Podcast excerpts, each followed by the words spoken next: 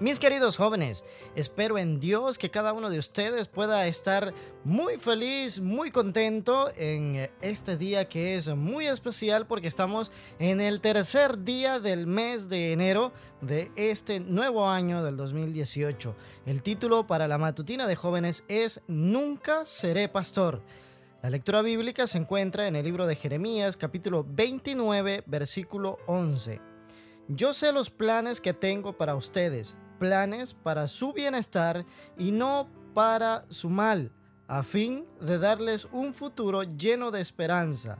Yo, el Señor, lo afirmo. Cuando era un niño, mientras que estaba sentado en la iglesia, me decía a mí mismo, hagas lo que haga, nunca seré predicador.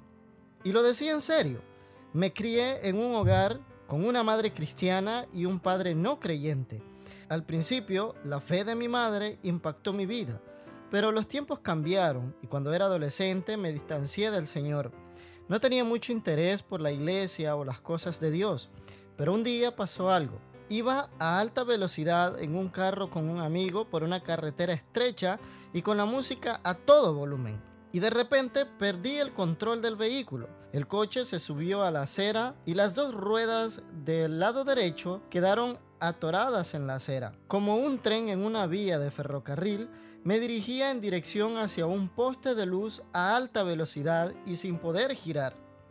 Mi vida pasó frente a mí en un segundo y solo alcancé a pensar, Dios, por favor, sálvame de esta, y cambiaré mi vida y te serviré. Entonces, en lugar del choque frontal contra el poste, el vehículo cambió de dirección y quedó entre el poste de la luz y un bloque de hormigón, evitando ambos obstáculos por unas pocas de pulgada. En lugar del choque frontal contra el poste, el vehículo cambió de dirección y quedó entre el poste de la luz y un bloque de hormigón, evitando ambos obstáculos por unas pocas pulgadas. Creo que Dios envió su ángel para protegerme y liberarme de un accidente que pudo haberme costado la vida. Poco después cumplí mi promesa e ingresé a la universidad a estudiar administración de empresas. Sin embargo, Dios me estaba llamando a ser pastor.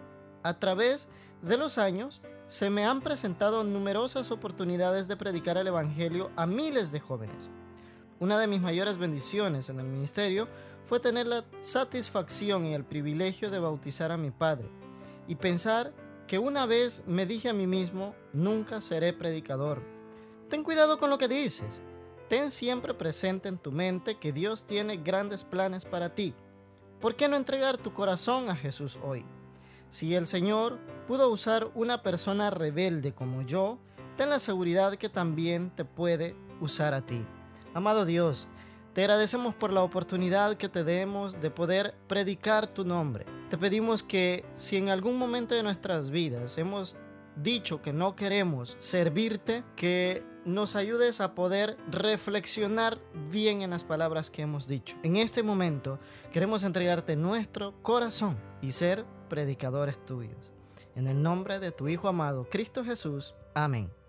Querido joven, créeme, es una bendición que Dios pueda utilizar nuestras malas acciones muchas veces y convertirlas en bendición. Pero más que una bendición para nosotros, se convierten en una gran bendición para las personas que nos rodean, porque nos volvemos un testimonio poderoso del poder y del amor de Dios. Sigue predicando de Jesús. Nunca, nunca mires para otro lado. Comparte nuestras matutinas y te esperamos el día de mañana. Gracias por escucharnos. Puedes encontrarnos en SoundCloud como Podcast 7 Day.